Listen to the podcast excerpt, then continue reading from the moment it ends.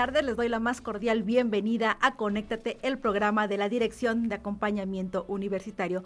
Yo soy Carla Blasquez, les invito a que se queden esta hora porque vamos a conocer cuáles son las actividades que ya se están preparando en la Dirección de Acompañamiento Universitario para conmemorar el Día de la Mujer. También vamos a conocer algunas recomendaciones ante la ola de calor porque la realidad es que ya está cambiando la temperatura y también más adelante vamos a tener nuestra sección de Conéctate con la cultura.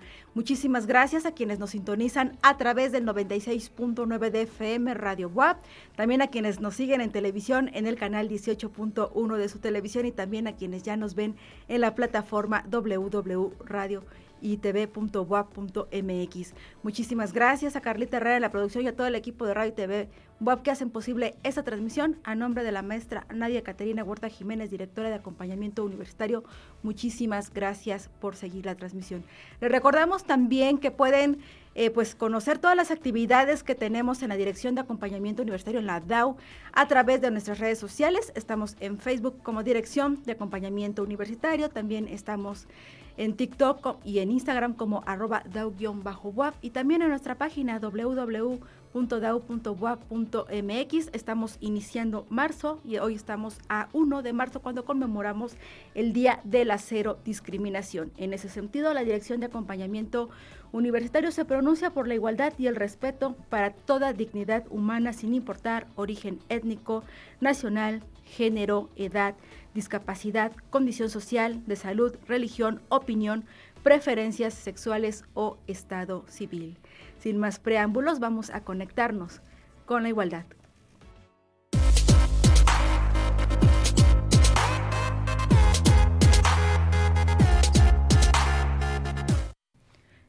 Saludo esta tarde a Carolina Cabrera López, quien es coordinadora de promoción de la igualdad e inclusión de la Dirección de Acompañamiento Universitario. ¿Qué tal, Caro? Muy buenas tardes. Muchas gracias, Carla. Buenas tardes a todo el auditorio que nos sintoniza, a todas las compañeras y compañeros de la universidad. Muchísimas gracias por la invitación. Muchísimas gracias, Caro, por estar esta tarde aquí en Conéctate. Oye, coméntanos cuáles son las actividades que están preparándose desde la Dirección de Acompañamiento Universitario para conmemorar el Día de la Mujer. Sí, pues mira, eh, la Dirección de Acompañamiento Universitario está trabajando en colaboración con el Complejo Regional Norte.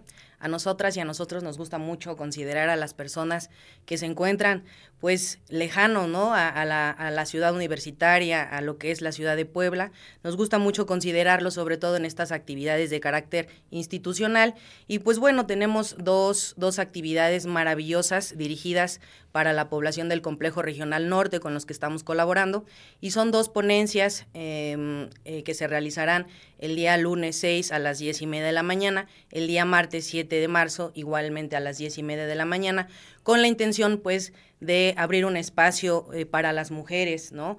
Eh, justamente sabemos que en la sociedad actual pues las mujeres son un ejemplo pues de inteligencia, de superación, de, de estar buscando oportunidades, de abrir espacios de reflexión, abrir espacios, espacios de diálogo y sobre todo espacios donde pueda haber este contacto con la comunidad estudiantil que tanto lo necesita y sobre todo en los complejos regionales que muchas veces en, en las comunidades pues se ve eh, más eh, las necesidades, por ejemplo, de, de atención a eh, la discriminación, la falta a lo mejor de algunas oportunidades y muchas veces en las comunidades pues las mujeres están realizando papeles del cuidado de la familia, ¿no? Dejando de lado pues la parte de la educación, la parte de la superación. Entonces pues nosotros traemos a dos ponentes que tienen eh, un eh, doctorado en excelencia académica, consideramos que van a realizar un papel hermoso y fundamental eh, para esta comunidad.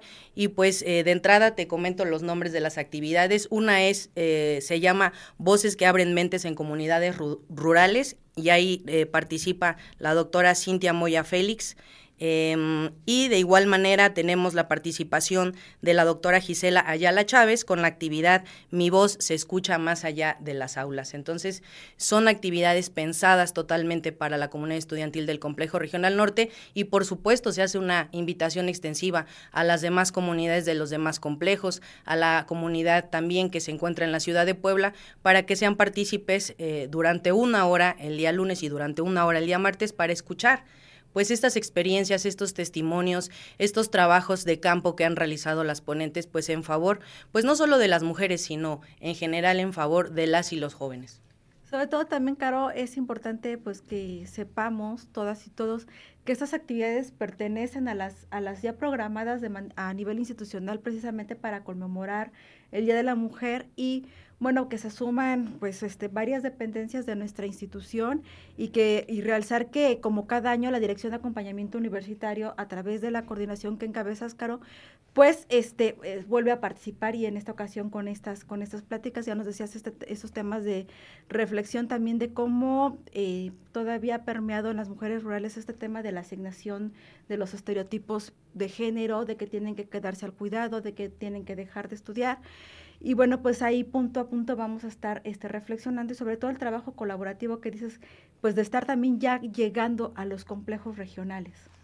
Sí, es correcto, pues eh, para nosotros es fundamental cada año, año con año, la Dirección de Acompañamiento ha participado en estas actividades institucionales, eh, sumamos diferentes eh, cosas, talleres, pláticas, Facebook Live, conversatorios, y en esta ocasión pues quisimos llegar a través de dos Facebook Lives, a través de unas transmisiones en vivo, justamente para conectarnos con las personas de los complejos regionales y que además pues se planea tener eh, esta interacción con ellos y ellas cuando esté la actividad, ellos puedan estar comentando en chat, estar haciendo preguntas, tener esta relación cercana eh, y a distancia de alguna manera con nuestras ponentes, que además te quiero platicar un poquito de su trayectoria. Ellas eh, son personas destacadas justamente en el labor de dar clases en escuelas rurales. Ellas están actualmente como profesoras en, una escuela, en un instituto de estudios superiores de bachiller en, en, en, Oaxaca. Entonces, ellas, y, ellas nos van a hablar pues de la realidad, ¿no? Nos vamos a quitar lo que es el discurso y nos vamos a ir a la realidad y hablar de esas necesidades que están teniendo, pues sí, las mujeres, ¿no? Porque es lo que nos convoca el, el 8 de marzo, darle este espacio, darle relevancia al Día de la Mujer, porque esto es de carácter internacional y que si bien pues nuestro programa institucional, pues de alguna manera también se alinea a otros programas eh, de manera internacional, eh, con la intención pues de eh, trabajar temas de interés para las jóvenes que les pueda motivar el continuar sus estudios, que les pueda motivar el terminar sus estudios, el de ahí buscar maestrías, doctorados, para que para que puedan ellas encontrar pues esa estabilidad económica, emocional, esa estabilidad para sus familias y que muchas veces eh, lo dejan de lado, ¿no? Por lo que acabas de comentar, por esos estereotipos que, que venimos arrastrando de generación en generación, donde la mujer se le ha visto, se le ha designado ciertos roles, ¿no? El cuidado de la casa, el hacer las comidas, el cuidado de los hijos, y entonces pues la mujer llega un momento en que se va abandonando, que nos vamos abandonando inclusive, ¿no? En el cuidado de la salud mental, física, por estas eh, eh, cuestiones que ya se nos van asignando por parte de la sociedad y que muchas veces pues la mujer también necesita estos espacios para desarrollarse de manera profesional, para crear proyectos, para generar estrategias, para generar sinergias con otras mujeres y pues realzar proyectos que sean pues también en favor de la sociedad. Pues estaremos el día 6 y 7, Caro, en el Facebook Live de la Dirección de Acompañamiento Universitario, iniciando puntualmente esas transmisiones. Y bueno, preguntarte también, Caro, estamos viendo en pantalla este un banner correspondiente al taller introductorio al idioma náhuatl. Coméntanos. Sí, pues bueno, eh, para mí es un gusto, un placer poder recibir a, Ricardo Antonio Arroyo. Él es estudiante ya eh, prácticamente pasante de, de la licenciatura en enseñanza del inglés y que bueno, tenemos eh, ya con él muchos años de conocerlo, él ha sido parte eh, de algunos proyectos que ha generado precisamente la Dirección de Acompañamiento en favor del rescate de las lenguas originarias, en favor pues de visibilizar pues esta cultura de nuestros pueblos, de nuestros pueblos originarios. Y pues este, este año nos, nos dio la sorpresa Ricardo pues que ya está certificado, él puede dar clases del, del idioma náhuatl y entonces pues bueno pues nosotros más que gustosos de abrirles las puertas, de generar el espacio no para estos estudiantes talentosos que tienen eh, mucho que compartir con la comunidad universitaria, porque además les platico a todas y a todos que la actividad es gratuita. eh, no nos va a generar ningún costo, no se va a cobrar, incluye el material y sobre todo la maravilla de la presencialidad, Carla, porque... Así es. Eh, con el tema de, COVID, pues eh, hemos tenido un sinnúmero de actividades en línea y pues consideramos que abrir este espacio del taller de Nahual, donde además todas las actividades son dinámicas, la verdad nos las pasamos muy bien, se nos va el tiempo como agua porque ya tuvimos un, digamos, un pre eh, justamente como para ir entrando en contexto. Y ahora pues sale el taller introductorio al idioma náhuatl, donde vamos a tener solamente tres sesiones. Eh, tenemos todavía algunos lugares em, disponibles para las personas que nos estén escuchando. Y bueno, pues sí, comentarles que es para la comunidad WAP activa, puede ser docentes, administrativos, estudiantes. Y posteriormente de este taller introductorio, pues tendremos más actividades respecto al idioma náhuatl, porque pues es tan extenso, hay tantos temas para conocerlo, eh, la cultura, eh, las grafías, el abecedario, el vocabulario y pues muchos aspectos de la cultura eh, de las personas que, por ejemplo, Ricardo es de Cuetzalan, entonces pues también nos comparte tradiciones, costumbres, que pues es muy maravilloso, no tengo el gusto de conocer Cuetzalan, pero a través de los ojos de Ricardo parece que ya estuvimos ahí. Así es, Caro. Entonces son tres sesiones, iniciamos el día 8 de marzo. 8 de marzo, iniciamos el próximo miércoles. ¿En, qué horario? Lo vamos a tener todos los, bueno, los, estos tres miércoles que vienen, iniciando el siguiente miércoles, de las 3.30 de la tarde a las 5 de la tarde en, el, en la dirección de acompañamiento. Nosotros estamos ubicados en el segundo piso de la Torre de Servicios en Ciudad Universitaria y bueno, pueden realizar su registro, les comento, todavía hay algunos lugares disponibles y lo pueden realizar a través de la página de DAO, que es www.dao.wa.mx, pues con la intención de que conozcan y podamos conocer un poquito más acerca de la cultura en náhuatl y que además pues vamos a aprender eh, a presentarnos, a saludar, vamos a conocer eh, los colores, los saludos, vamos a conocer em, aspectos que son maravillosos porque además la, la, cultura náhuatl pues es prácticamente nuestra, sí, o sea, somos, es nuestra raíz exactamente. Entonces hemos notado que muchos estudiantes hablantes de lenguas maternas cuando entran a la universidad, dejan de hablar la lengua por pena, por temor a la discriminación, por temor a,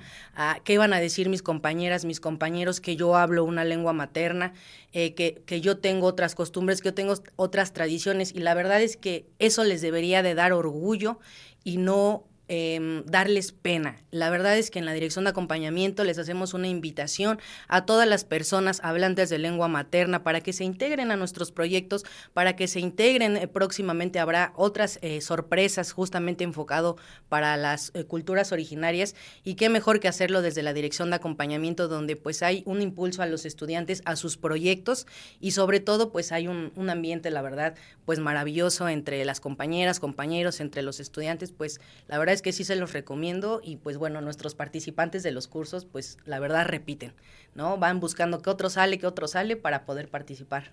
Oye, Caro, antes de cerrar tu participación esta tarde en Conéctate, platícanos eh, rápidamente sobre los servicios que ofreces desde la Coordinación de Promoción de la Igualdad e Inclusión. Claro que sí, pues tenemos dos servicios, lo que es la capacitación en igualdad e inclusión, tenemos pláticas como prevención del bullying, prevención de la violencia digital, prevención de la violencia en el noviazgo, tenemos nuestro taller de Creando Empatía, donde se brindan recomendaciones para el trato digno de las personas con discapacidad.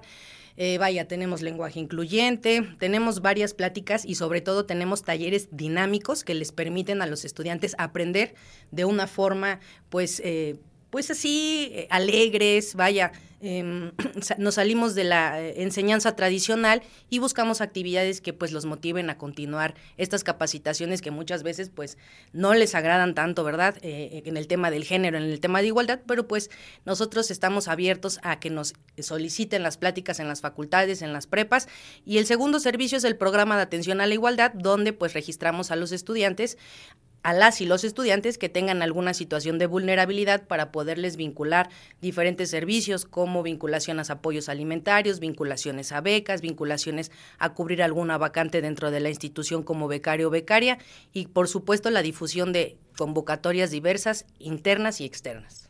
Carolina Cabrera López. Muchísimas gracias por haber estado esta tarde en Conéctate, coordinadora de promoción de la igualdad e inclusión de la Dirección de Acompañamiento Universitario. Muchísimas gracias. Ahora es tiempo de conectarnos con nuestra salud.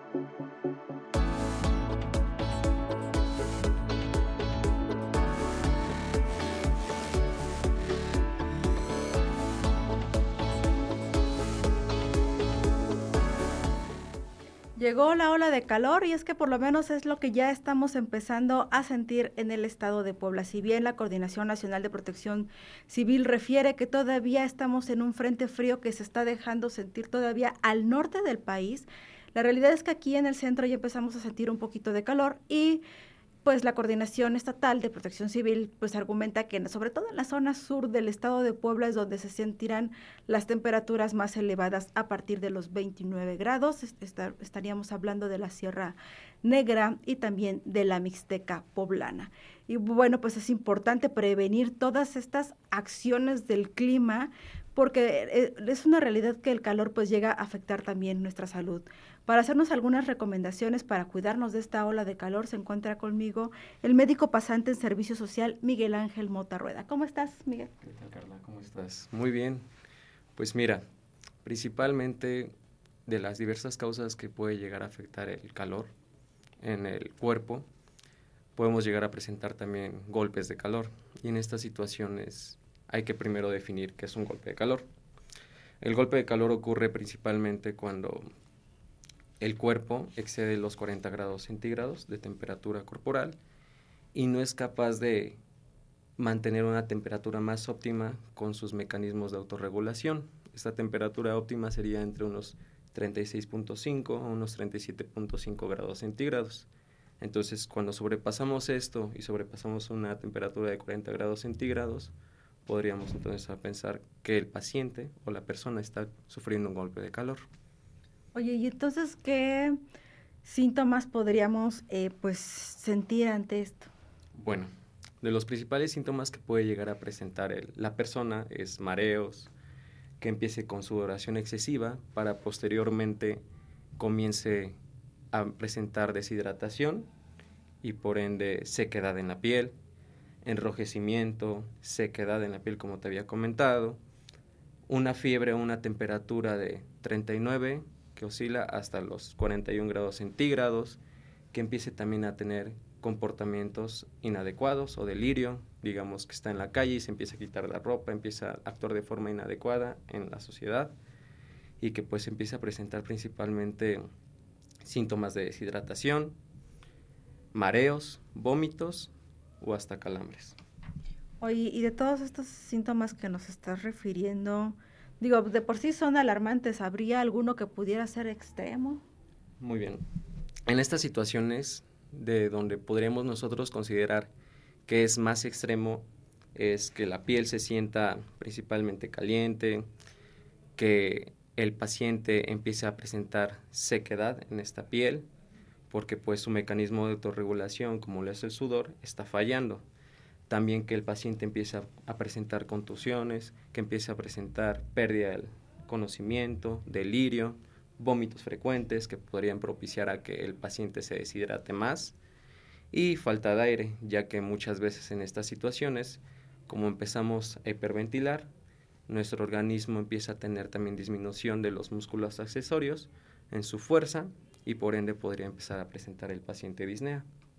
Oye, una pregunta. Yo sé que pues todavía tenemos el tema de la recomendación del uso de cubrebocas. ¿Eso en algo puede llegar a afectar? O? Pues principalmente en situaciones donde el paciente llega a presentar un golpe de calor, de preferencia pues llevar a un medio externo y llevar al paciente también a un lugar un poco de resguardo bajo el sol, o sea, del sol, un lugar con sombra y pues ahí sí comenzar a aplicar fomentos o medios físicos para disminuir la temperatura y principalmente en esta situación más que lo del uso del cubrebocas tendríamos que ver la cómo está el paciente, cómo está la persona y pues en estos casos sí a lo mejor retirarlo un rato el cubrebocas. Oye, nos queda claro que pues cualquier persona pudiera sufrir un golpe de calor, sí, como nos comentabas, este, pues si no se encuentra hidratado de manera adecuada, a lo mejor sí ha estado demasiado expuesto al sol, pero ¿hay alguna población en específica que pudiera encontrarse en mayor riesgo de sufrir un golpe de calor? Claro que sí, Carla. Mira, La población es en los extremos de la vida. Normalmente personas o adultos mayores de más de 65 años y en otra situación serían en niños menores de 6 años. También puede llegar a haber población en riesgo como lo es personas que son de climas más fríos, digamos nosotros que vamos a la playa y pues obviamente como nuestro cuerpo no está muy adaptado a temperaturas un poco más cálidas, pues podríamos sufrir un golpe de calor. También se encuentran las personas que tienen sobrepeso, que están bajo algún tratamiento médico, entre otras situaciones como que tengan un estado de deshidratación previo, donde también pues hayan consumido alcohol con anterioridad. Entonces todas estas situaciones podrían como tal irnos ubicando en un panorama de qué tipo de población es la que puede llegar a presentar más fácil un golpe de calor. Ahora, hablemos de los daños a la salud por golpe de calor. Ya nos decías, hay síntomas, pero ¿hay algunos daños a la salud que estén relacionados por los golpes de calor? Pues principalmente sí, y son quemaduras, principalmente las quemaduras por sol. En este caso, pues al paciente se le va a pedir que, digamos, en la quemadura donde la tenga, que primero tome una ducha, se limpie bien, posteriormente, en dado caso de que tenga exudado, que tenga descamación, se limpie la zona para que también dejemos que las glándulas sudoríparas estén un poco más libres y pues aplicar gasas o compresas secas que puedan evitar que se pueda llegar a infectar el paciente. Muy bien. Y, por ejemplo, ¿cómo puedo, cómo puedo ya prevenirme del calor? Bueno, digo, ya llegó, ya no nos podemos a lo mejor, pero podemos contrarrestar o prevenir principalmente todos estos síntomas que nos estás eh, comentando. Sí, principalmente en, estos, en estas situaciones, las formas de prevención es evitar estar en lugares o zonas expuestas directamente al sol, donde también en horarios, digamos, si vamos a hacer una actividad física, que no sean entre las 10 horas hasta las 16 horas, porque ahí es cuando el calor o bueno, el sol está de forma más expuesta y nos puede llegar a perjudicar. También no realizar actividades que, digamos, si vamos a ir a caminar y está el sol, pues usar una gorra, un sombrero, que disminuya un poco la exposición al calor. También el uso de ropa fresca, el uso de ropa holgada, ropa que no sea muy oscura, que sea más clara para evitar tanto tanta acumulación de calor en el cuerpo. También muchas veces el consumo constante de líquidos para mantenernos hidratados. Como te comentaba, de los principales mecanismos va a ser de autorregulación va a ser el sudor. Entonces, al momento de que estamos sudando, pues obviamente estamos perdiendo líquidos y lo que queda de la persona es restaurar estos líquidos que está perdiendo. Entonces en estas temporadas sí se recomienda el consumo más continuo de agua y también para evitar eh, a la larga enfermedades gastrointestinales, porque ahorita van a empezar en aumento, es esta situación de los alimentos, tenerlos bien cocidos, consumirlos de una, de una forma correcta, evitar tanto el consumo en la calle, y más en casa. Así es, efectivamente, eh, sobre todo porque pues es un hecho también de que las, los alimentos pues se echan a perder rápidamente y también porque estamos en una temporada donde también incrementa el consumo de marisco que también pues podríamos decir que es un alimento muy muy delicado y que es importante que también se conserve fresco. Exactamente, en estas situaciones pues si se llega a consumir marisco, que de preferencia en temporada de calor no tanto, o carnes, pues al momento de comprarlo también ver que esté en un buen estado, ¿vale? Entonces en estas situaciones de preferencia uno hacerse sus propios alimentos, no comprar tanto en la calle y si los vamos a consumir que tengan una buena cocción para evitar pues daños a la salud. ¿Y serían las mismas recomendaciones, Doc, para aquellas personas que también suelen salir de vacaciones y que se van a lo mejor a unas zonas cálidas, ya decías el cambio brusco, a lo mejor de que somos de una zona en teoría este, templada llegar a una zona muy cálida, que también depende si te vas a la playa, que si te vas a una zona desértica. Sí, bueno, en estas situaciones, digamos nosotros, ¿no? Que estamos en Puebla y como dices, somos un lugar con un clima más templado, pues si llegamos a ir a la playa, llegamos a ir a un lugar donde la temperatura es más alta, estar constantemente hidratados, usar ropa fresca, usar medios de protección para el sol, como es sombreros, gorras, también usar protector solar. En estas situaciones se recomienda que el protector solar que se vaya a usar sea de 30 FPS, que es el factor protector solar. Normalmente este puntaje ya se considera como un puntaje alto. Tenemos en la clasificación el puntaje bajo, moderado, alto y muy alto. A partir de 30 FPS, pues ya tenemos protección bastante buena contra pues los rayos que emite el sol. Perfecto, doctor. ¿Algunas otras recomendaciones que quieras darnos?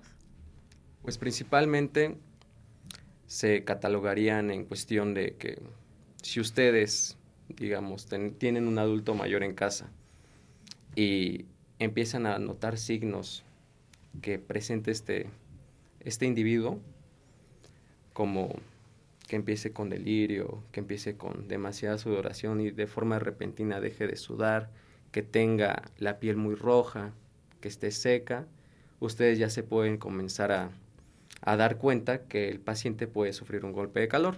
Entonces lo que podríamos hacer es tomar una tina de agua, añadirle hielos y con compresas o con una toalla humedecerlo y colocar enfrente, abdomen, ingles y axilas para intentar disminuir el calor que está teniendo el paciente, o sea, disminuir la temperatura.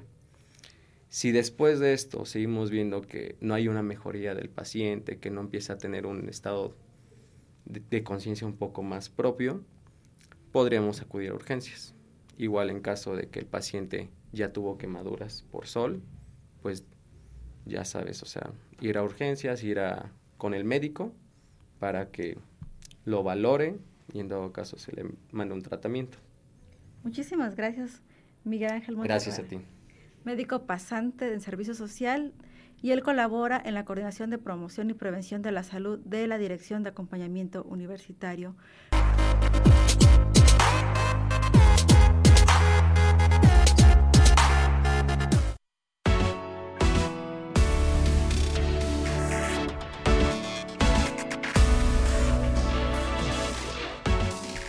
Gracias por seguir en Conéctate y ahora es tiempo de conectarnos con la cultura. Saludo a Lania Sánchez Moranchel, quien es responsable del programa de promotor cultural estudiantil. ¿Cómo estás, Lania? Muy bien, Carla. Buenas tardes. Muy buenas tardes. Lania, ya van a empezar, más bien ya van encarrilados con el proyecto. Ya, ya, Carla, eh, muy entusiasmados, como lo habíamos dicho al inicio de este programa, que fue en otoño del 2022, que parte de los resultados que iban a estar dando los promotores culturales, pues justo era eh, una propuesta de una cartelera cultural. Entonces, pasó este proceso donde trabajaron en, el, en su seminario, vieron diferentes temas y a partir de enero hemos tenido sesiones de trabajo para conformarla.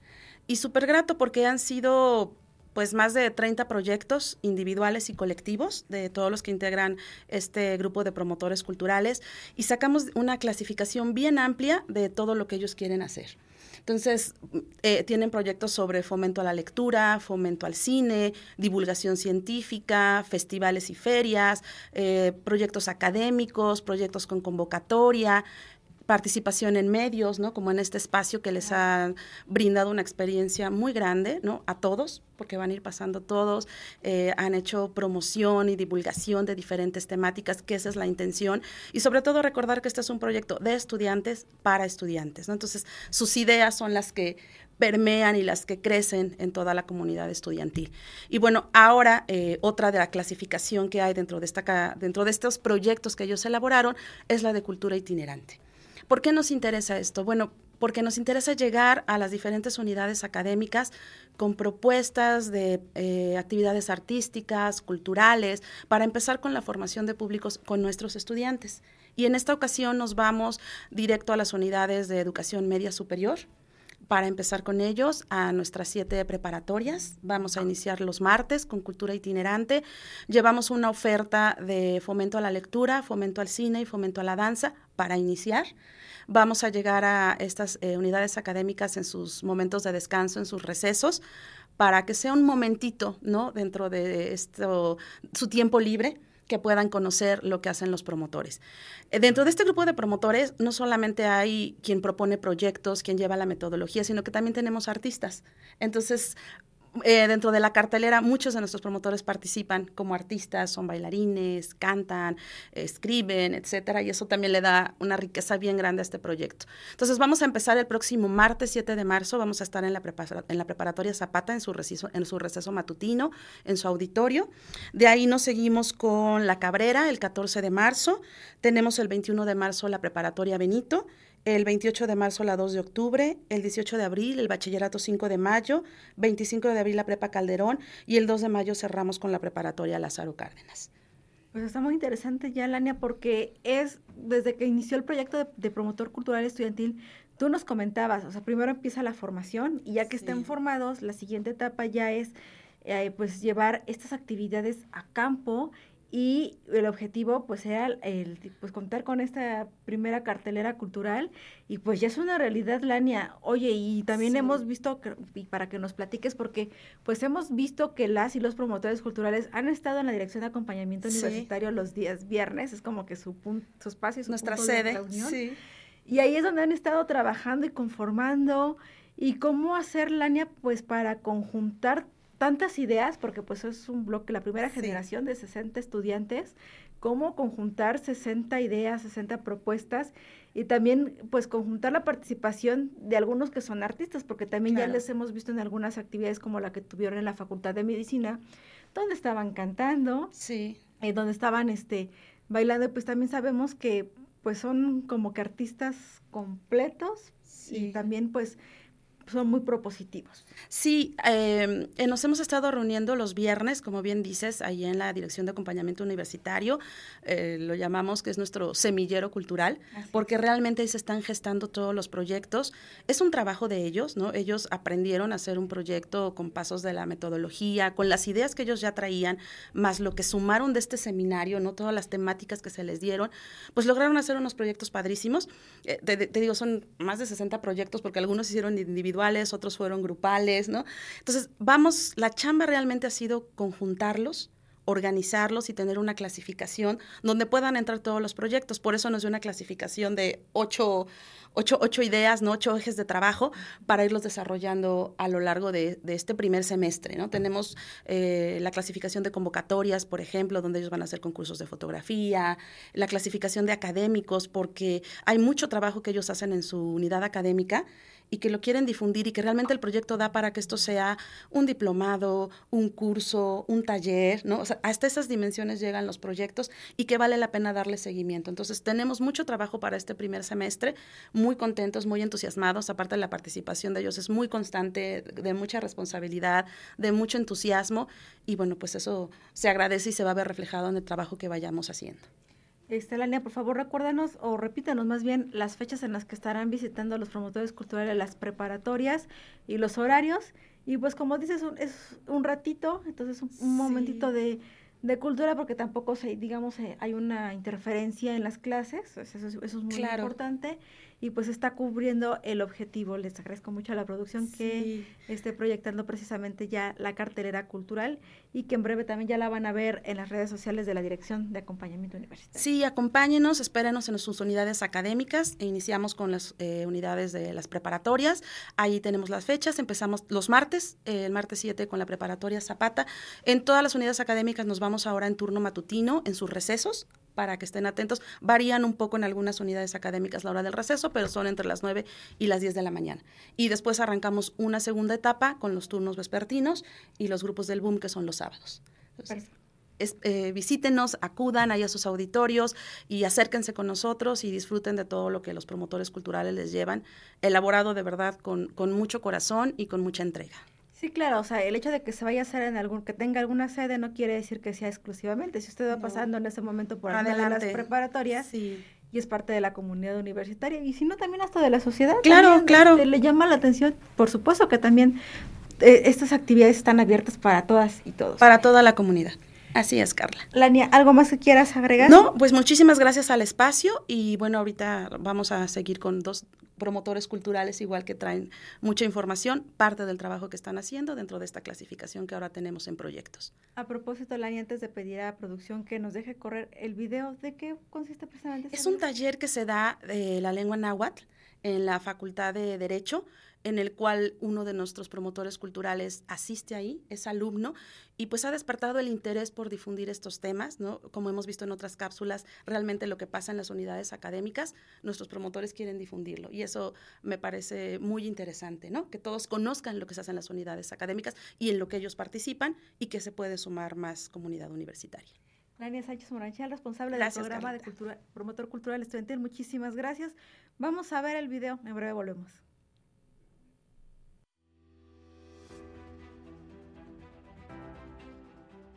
Hola, ¿qué tal? Mi nombre es Cristian Deita y soy promotor cultural de la Facultad de Ciencias Políticas y Sociales. El día de hoy les preparé una cápsula muy especial para su programa favorito, Conéctate con la Cultura, de la Dirección de Acompañamiento Universitario, donde entrevistaremos a los maestros Omar Ponce Carrillo y Estela López Teodoro, actuales difusores de nuestra lengua nativa náhuatl, quienes nos hablarán un poco acerca del taller que imparten. Acompáñenos. Y bueno, ya estamos con Estela y Omar, docentes y talleristas de la universidad, quien actualmente desempeñan esta importante labor de recuperación y de impartición de un taller de una de las 68 lenguas más importantes de nuestro país. Bienvenidos. Gracias. Gracias. Y bueno, díganme, ¿cómo se conocieron? ¿Cuál fue el proceso para gestar este taller? Nos conocimos por, por terceros, por fuera de la universidad, y yo me entero, nos, platicando con los conocidos, que la maestra habla de forma nativa la lengua y proviene de una comunidad donde se sigue hablando.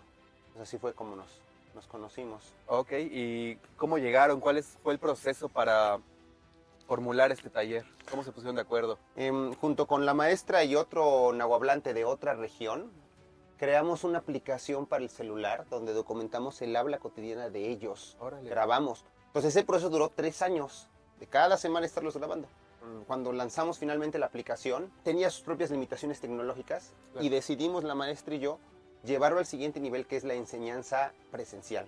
Como ustedes saben, el problema con la presencialidad se dio por la pandemia, que se vio totalmente... no, no se podían hacer cosas. Entonces, hasta apenas se dio la oportunidad de poder abrir el taller ya en conjunción con la aplicación que desarrollamos. Wow, pues toda una chamba, ¿no? Entonces, háblenos un poco acerca de su motivación. ¿Qué los llevó a hacer todo este proceso tanto de la aplicación como del taller? Bueno, en mi caso, como investigador, forma parte de una de mis líneas de investigación que tiene que ver con la identidad prehispánica originaria. Y obviamente en términos territoriales, pues nos correspondía el náhuatl de Puebla. Mi motivación fue este, que en la actualidad ya se, se está perdiendo el náhuatl de mi variante en mi pueblo. Y pues lo que a mí me motivó es que pues que lo aprenda mucha gente y qué mejor que ustedes como universitarios para que se expanda y pues lo aprendan ustedes, no sé, sus hijos, sus papás, sus familiares y que esto pues no, no se pierda y que pues de esta forma yo puedo representar a mi pueblo, que mi pueblo se llama Huahuachtla, Xochitlán de Vicente Suárez. Bueno, totalmente de acuerdo. Agradecemos mucho tu labor Estela, por esta visión y esta misión de recuperar una de las lenguas más importantes de nuestro país y que además te identifican. Claro. Y en este punto es importante aclarar que el panorama de nuestras lenguas es preocupante, ya que según datos del INEGI, en 200 años, la población hablante de nuestras lenguas indígenas en México se ha reducido de un 65 a un 6.5%. En base a esto, ¿qué tan importante consideran que es el aprendizaje y el rescate de nuestras lenguas para una formación personal académica y profesional. La importancia del rescate de nuestra cultura, pero tiene que ver, como tú lo dijiste, que cada año pasa y más gente se muere y no se transmite como debería la lengua. Y sobre todo que estamos en un recinto profesional de formación en donde se acredita, se motiva, se incentiva el aprendizaje de lenguas extranjeras, como el inglés, el alemán, el francés, que está bien, pero olvidamos un poquito de dónde venimos. Entonces la motivación tiene que ver con una formación, diríamos, integral en este caso del estudiante, para conocerse un poquito mejor de qué significa ser mexicano, no solo desde el punto de vista occidental, ¿me entiendes? El español, la tecnología, los viajes, pero también una parte hacia adentro que tiene que ver con, con nuestra propia historia.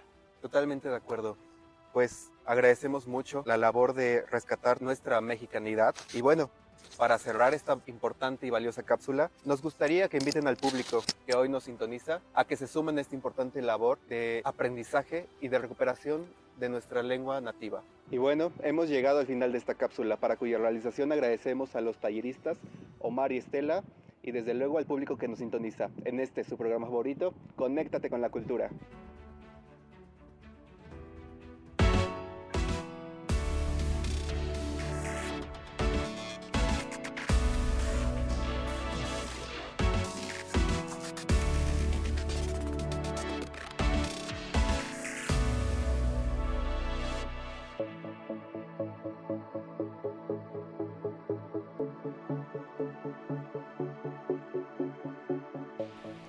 Muchísimas gracias. Eh, como ustedes saben, este espacio son de las y los promotores culturales estudiantiles. Y le cedo el micrófono a Celeste Mical Macleo Jacinto, quien es promotora cultural estudiantil de la Facultad de Ciencias de la Comunicación. Y saludo también a nuestro invitado, también promotor cultural estudiantil, a Cristian Deita Sandoval, quien viene de la Facultad de Derecho. ¿Cómo estás? Muy buenas tardes. Hola, buenas tardes, Carla. Gracias por la invitación y por el espacio aquí. Muchísimas gracias. Celeste, te dejo la, te cedo el micrófono. Pues muchas gracias por la invitación, Carla. Este es un espacio de la primera generación de promotores culturales y pues eh, está a cargo también de, la Dirección de Acompañamiento Universitario y en esta se integran diferentes estudiantes de, las diferentes unidades académicas con la intención de promover y crear este ambiente de promoción cultural. Y hoy tenemos pues a, Cristian, que es un gran invitado de la Facultad de eh, Ciencias Sociales, y pues nos va a platicar un poquito de su experiencia con el aprendizaje de la lengua materna náhuatl. Este, cuéntanos, Cristian, ¿cómo te enteraste de este taller? ¿Qué fue lo que te motivó a integrarte? Hola, pues me parece un tema muy importante de abordar. Primeramente agradezco el espacio a los medios universitarios, a Carla por la recepción aquí y a la maestra Lania por la invitación. Uh, verás, Mical, pues yo me enteré de este taller pues de una forma algo espontánea. Ah, fue a través de panfletos pegados en mi facultad y pues me pareció importante como aprender un poco acerca de esto, ¿no? Estoy muy relacionado, no estaba más bien, muy relacionado con el tema, pero sin duda me parece algo desafiante, un nuevo reto y pues una labor de rescate y visibilización cultural. Y cuéntanos un poquito de cuál fue la dinámica que tuvieron en este taller de Nahuatl.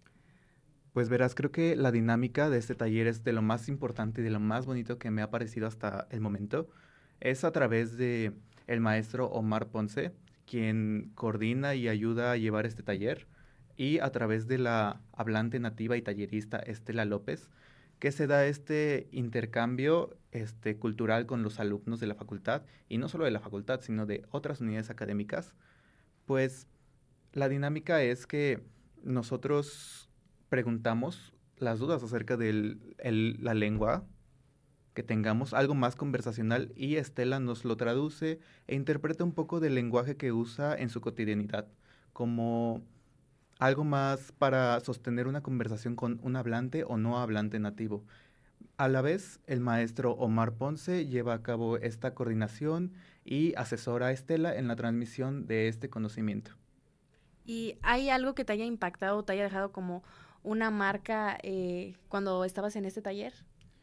Pues creo que tan solo el, el hecho de estar frente a un aprendizaje nuevo, no estoy relacionado con el tema, con la lengua, ya que no cuento con familiares cercanos ni lejanos que hablen la lengua materna, así que ha sido como un proceso de apertura a, pues, una, una variante de nuestra propia cultura mexicana, el, mismo proceso y este, esta misión de, en este caso, Estela López, la tallerista, de recuperar y enseñar un poco de su lengua es como respondiendo a tu pregunta, de lo más valioso que me ha parecido, ya que em, ella lo hace platicando con ella y con el maestro Omar Ponce, pues con una labor de visibilizar y de representar a su comunidad, su cultura, su lengua y de abordar un poco lo que significa el habla de la lengua náhuatl y cómo la hace ser quien es en este contexto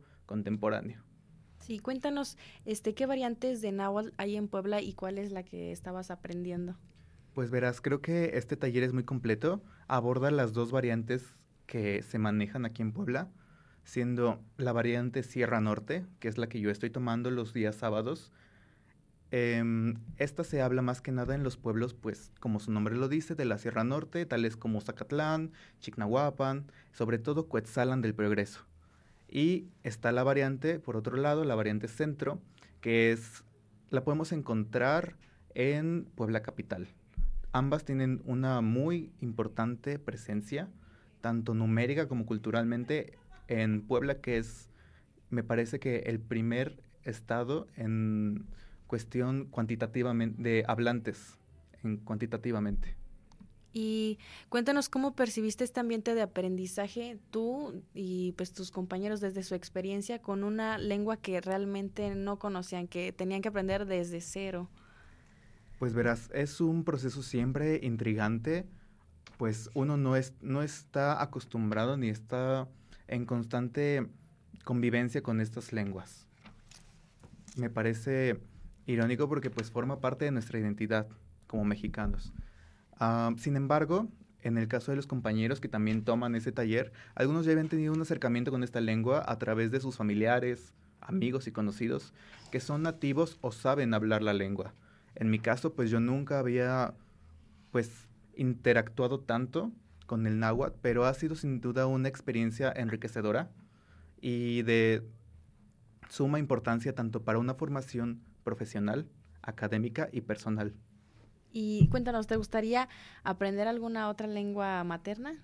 Sí, por supuesto. De hecho, em, invitaría también al público a que se sumen a esta labor, a que se sumen a este aprendizaje, ya que si bien el náhuatl es, de, es la lengua indígena o nativa más importante numéricamente en el estado, en el, perdón, en nuestro país, con el 62.7% de total de hablantes de una lengua indígena en México, allá afuera hay otras 68 lenguas indígenas que también merecen, merecen ser visibilizadas, rescatadas y aprendidas.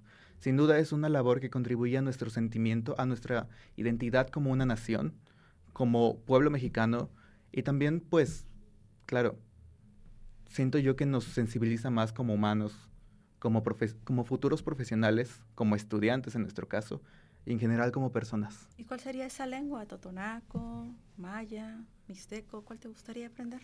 Pues me interesa mucho el maya, por ejemplo, creo que tiene una gran presencia en México, así como un legado histórico y cultural sumamente enriquecedor.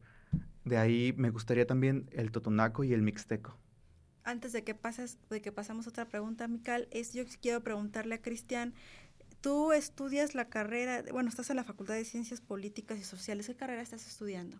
Así es, pues yo estoy estudiando la carrera de Relaciones Internacionales actualmente en el quinto semestre. ¿Qué importancia o cómo aplicaría en tu parte académica el aprender náhuatl precisamente porque relaciones internacionales te implica aprender otros, otros idiomas? Para ti, ¿por qué es importante en tu carrera aplicar, por ejemplo, conocimientos de la lengua náhuatl? Es una pregunta interesante. Me parece que en relaciones internacionales, como su nombre lo dice, estamos, una de nuestras disciplinas es el aprendizaje de lenguas extranjeras. Sin embargo, siendo uno de nuestros campos de investigación y de aplicación, entre ellos la política, el derecho, la ecología y la cultura, en este último ámbito creo que es importante uh, el rescate de nuestras lenguas, sobre todo para una labor de diplomacia cultural con otras naciones, visibilización de nuestra cultura mexicana eh, con el extranjero. Perfecto. Y oye, ¿y tú, a ti te gustaría a lo mejor llevar el aprendizaje de, estos, de estas lenguas como náhuatl, o maya, o zapoteco, o totonaco, dentro de la institución como parte de tus actividades como promotor cultural? ¿Cómo te abonaría? Por supuesto, creo que me parece fundamental porque, como ya lo había mencionado, si bien estamos acostumbrados al aprendizaje del inglés, del francés, del alemán, creo que también es importante este, solidarizarnos un poco más como población en este proceso también de cohesión social a través de nuestras lenguas originarias y nativas.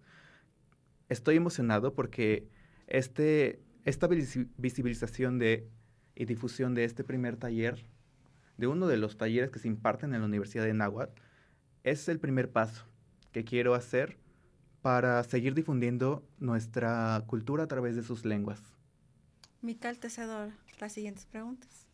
Este, y por último, eh, ¿cómo, ¿cómo motivarías a la audiencia a que aprenda náhuatl o alguna otra lengua materna para que ellos también se puedan integrar como a esto? Claro, pues quiero, quiero dejar en claro que hace falta apertura, hace falta conciencia, ya que no es, si bien no es una lengua que es fácil de aprender, ya que tiene muchas variantes y muchas familias lingüísticas, sí creo que al final de cuentas durante el aprendizaje, durante las sesiones de los diversos talleres o clases que podamos encontrar de nuestras lenguas, podemos sentir a final de cuentas un arraigo, como una reconexión con nuestras raíces y algo que nos va uniendo todos en este proceso de aprender y recuperar una de nuestras lenguas nativas. Entonces, pues nada, invitarlos a que se sumen a este taller o a cualquier taller en general de cualquier lengua nativa, en específico, bueno, en este caso el náhuatl, ya que abre un sinfín de posibilidades a una formación más completa tanto como persona como profesional. Pues te agradecemos tu participación en la difusión de actividades académicas y culturales de la UAP como un promotor cultural y también le agradecemos a Carla Blasquez por el espacio, a la DAU por el apoyo al programa de promotor cultural estudiantil, a Lania que nos dirige y ha tenido una gran fe en el programa, en el proyecto y en nosotros y eh, recuerden que con cultura creamos comunidad. Muchísimas gracias, Mical. Muchísimas gracias, Cristian. Este espacio es de ustedes. Muchísimas gracias también a quienes nos sintonizaron. El tiempo se nos terminó. Muchísimas gracias también a la producción, a Carlita Herrera y a todo el equipo de Radio y. A nombre de la maestra Nadia Caterina Huerta Jiménez, directora de acompañamiento universitario. Muchísimas gracias. Yo soy Carla Blasquez. Nos conectamos el próximo miércoles y les dejamos un video en web.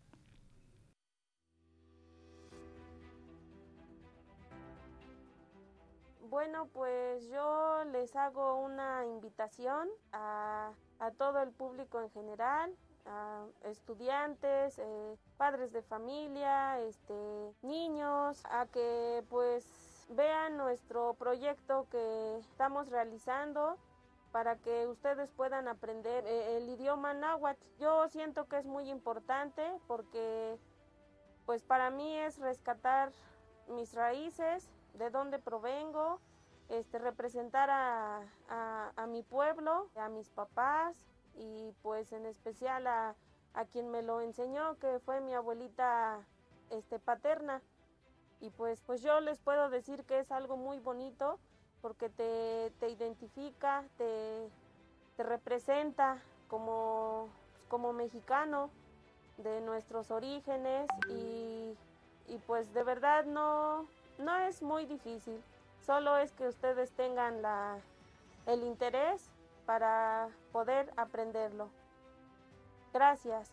Nehua, nemesyolegua, mas momastican, mas eguantastol, tepopawan, momashtiani, suame, pipilme, tagame, mas este ni tepostanos notzaloni, wan wiki, mo momachtican, xquitacan que ye simi, simi importante, nin tomasewaltahtol, que ye porque mopolostok, wan miak ki kelkastok de kan amo kineki ki, ki, kimoyahuaske, wan neh nihneki mah momoyawa, mah mo, momachtican, nochin, wan nehua yeh no nemechtatahtia, que kitaka nin to, wan pues mo machtika nin masewaltahtol, tasoskamati.